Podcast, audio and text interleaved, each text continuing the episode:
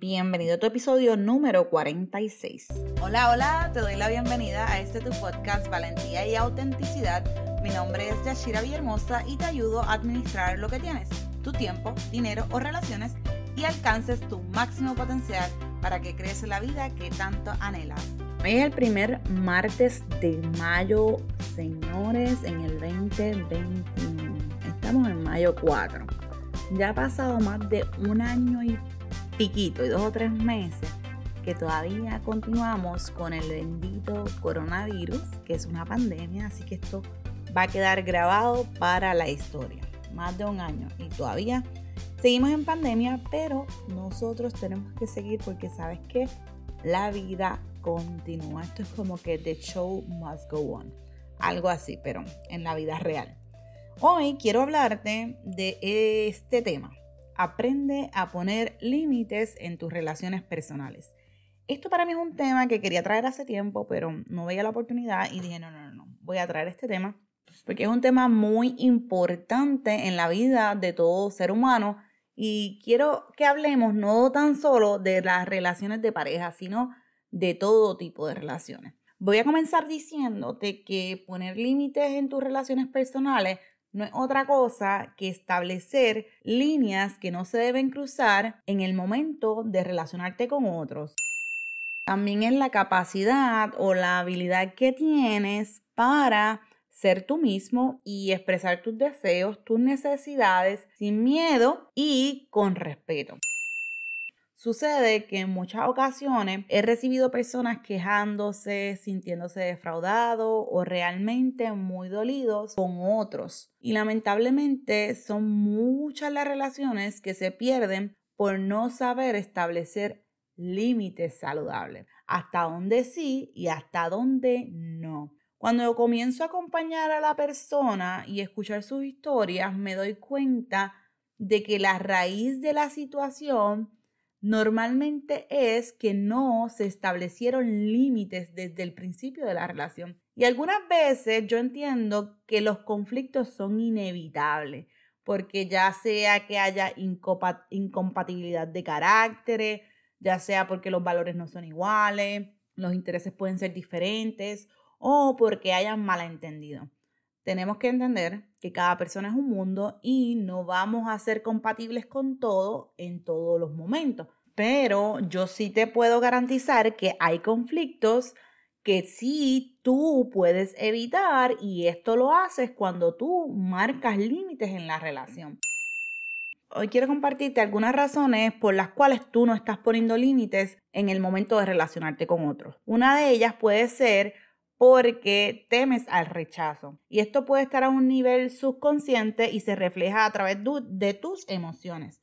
Eh, por ejemplo, eh, ya sea con familiares, con amigos o con gente del trabajo, te voy a dar un ejemplo en el ámbito familiar. Muchas ocasiones los padres sobreprotegen demasiado a sus hijos y no los dejan crecer queriéndoles resolver la vida en todo. Los hijos como adultos han tomado decisiones por su propia cuenta, obvio, pero esperan que los padres se la resuelvan porque han construido su relación en ese ciclo. O viceversa también, porque hay padres también que esperan que sean los hijos que les resuelvan la situación. Entonces los conflictos comienzan cuando alguna de las partes no quiere ceder a los deseos de la otra porque ha entrado a un nivel de conciencia o simplemente no quiere acceder a los deseos ese día. Otro ejemplo que te puedo dar pasa cuando tú eres autoempleado, o sea, tú trabajas por cuenta propia y alguien viene, te solicita unos servicios, tú le das el precio, la persona no está contenta con el precio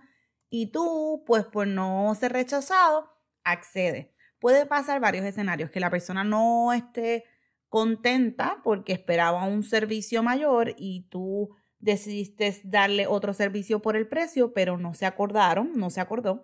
Y entonces eso provoca problemas desde antemano. Así que siempre es bueno que los límites se establezcan, porque por ejemplo, en esa situación en la que la persona te quiere pagar menos, tú puedes decir, mira, yo no soy la persona indicada para hacerte este trabajo, puedes buscar a otro, o tú puedes decir, por el precio que tú quieres pagar, este es el servicio que yo te puedo dar. Pero ahí tú estás siendo totalmente honesto y transparente. En ambos casos el problema sigue siendo el mismo, que no se comunicó de manera efectiva lo que se quería. Con esto te voy a dar otra razón, que es la falta de asertividad. La falta de asertividad es que tú no puedas comunicar tu punto de vista de manera adecuada, responsable y respetuosamente. En las relaciones siempre va a ser necesario que te expreses, pero de manera clara y respetuosa, que tú puedas considerar los puntos de vista del otro sin tener que ser agresivo ni tampoco pasivo. Esto siempre va a depender de la personalidad de la persona. Cuando tú tienes bastante tiempo comunicándote con la persona, tú vas a saber los tonos y desde dónde esa persona te lo está diciendo. Por ejemplo, si tú te comunicas conmigo, tú te das cuenta que yo soy bastante pasional y hay puntos de vista que yo te los voy a decir así como que pareciera que estoy alterada, pero tú sabes que es la pasión que está dentro de mí. Así que siempre es importante que tú te dejes la tarea de conocer esa persona con la que tú te estás relacionando también para que tú seas asertivo y no malinterpretes eso que la persona te está diciendo.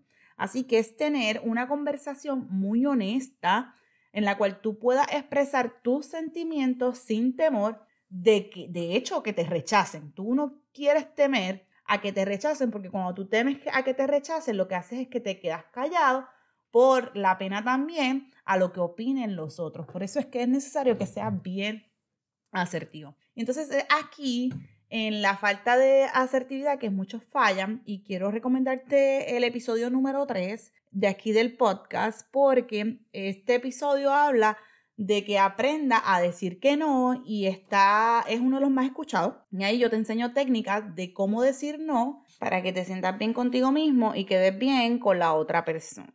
Otra de las cosas que sucede es que hay una dificultad en el manejo de tus emociones.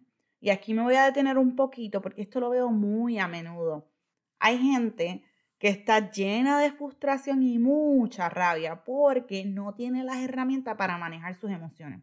En ocasiones, tampoco han reconocido que necesitan aprender a manejarlas para que no se afecte en su manera de relacionar. Pero el ser humano es bien complejo. Mientras más tú te adentras en el comportamiento humano, más cosas descubres. Y es que hay gente que tiene un desastre con sus relaciones y tiene, créeme, todas las ayudas a su alcance y no las quiere tomar. No las toma porque, primero, no acaba de reconocer que el problema es de él o de ella y no es del otro. Estas personas lo que pasa es que no reconocen que tiene que ver con ellos mismos. Así que son gente que las vas a poder identificar porque terminan sus relaciones normalmente con problemas y nunca la responsabilidad es de ellos mismos. Así que aquí tienes que hacer un alto y ponerte a pensar, porque es importante que nosotros podamos como seres humanos pensantes hacer una retrospección y madurar y nos enfrentemos a nosotros mismos mirando para adentro.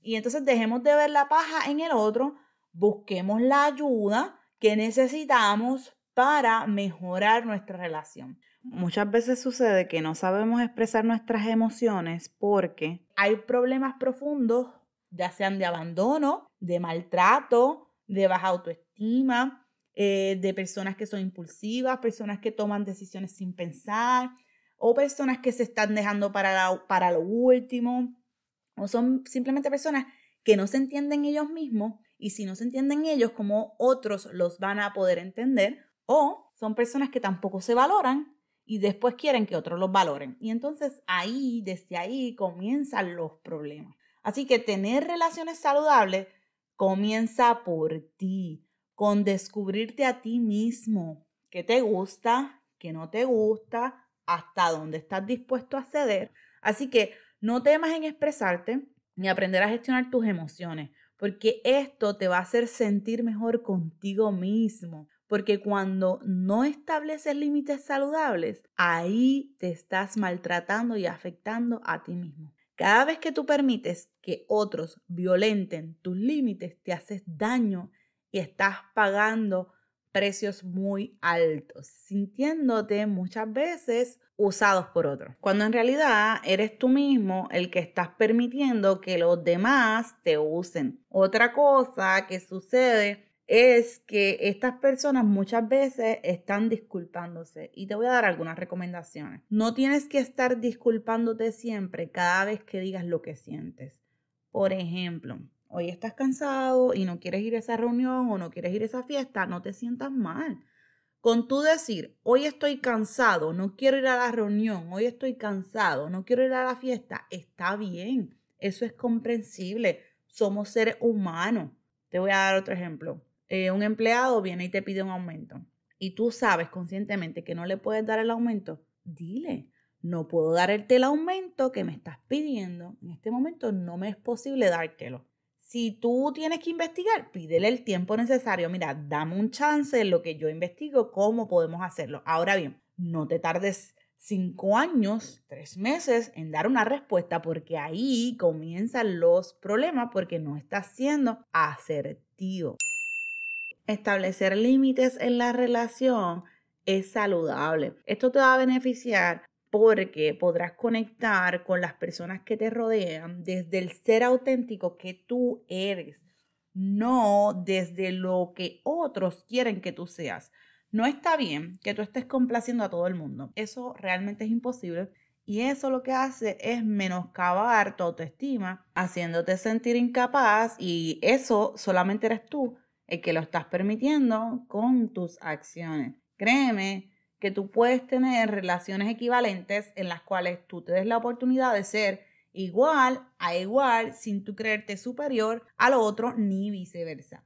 Permítete tener conversaciones honestas y con respeto, sintiéndote valorado y escuchado. Eso sí es posible. Recomiendo que no antepongas las necesidades de otros antes que las tuyas. Cuando tú haces eso, te estás dañando a ti mismo. Pero cuando tú pones tus necesidades en el lugar donde va, lo que hace es liberar entonces esos sentimientos de estrés y de frustración porque no tienes que ser la persona que no eres, sino que eres tú mismo. Así que te recomiendo también que seas coherente. Esto te va a permitir estar consciente de tus acciones y de lo que dices y la gente te va a respetar por eso mismo. Si te preguntas cuándo es el momento de poner límite, la respuesta ideal es en el momento en el que tú comienzas a relacionarte con otra persona. Es desde el principio. Ahora bien, si ya la relación lleva tiempo, déjame explicarte otra cosa. Entonces, tú vas a poner límites en el momento en el cual tú te sientes mal o incómodo. Ese es el momento de hacer un alto y evaluarte a ti mismo, evaluar la, la relación y ver qué es lo que tú estás permitiendo. Así que hoy te invito preciso a que hagas una introspección de todas tus relaciones, ya sean tus amigos, tus familiares, tu pareja, tu trabajo, tus relaciones de negocio, y prestes atención a cómo tú te estás sintiendo. No le permitas a nadie que te robe la paz. Eres tú la persona que decides, eres tú la persona que dices hasta dónde llegar en todas tus relaciones. Y así, a la vez, te haces saber a ti mismo hasta dónde tú puedes llegar y cuándo es momento de alejarte. Poner límites no es ser egoísta, es ser responsable y convertirte en una mejor persona, en un ser asertivo, en un ser feliz y con relaciones satisfactorias, reales, duraderas y saludables. Deseo haberte aportado valor a tu vida. Por favor, comparte esto con alguien. Recuerda que lo bueno se comparte. Y si no sabes por dónde empezar a poner límites, estoy aquí para acompañarte. Escríbeme un email a info.yachirav.com porque estoy deseosa de poder apoyarte a tu crecimiento, a que seas tú mismo, a que crees relaciones saludables que aporten a tu vida. Recuerda escuchar este podcast en tu plataforma favorita, ya sea en Stitcher, en Apple Podcasts, en Spotify, iVoox, en cualquiera de las plataformas. Estamos también en YouTube. Y búscame también en las redes sociales. La más que uso es Instagram. Me buscas por Yashira Villahermosa. Nos vemos el próximo martes. Bye y bendiciones.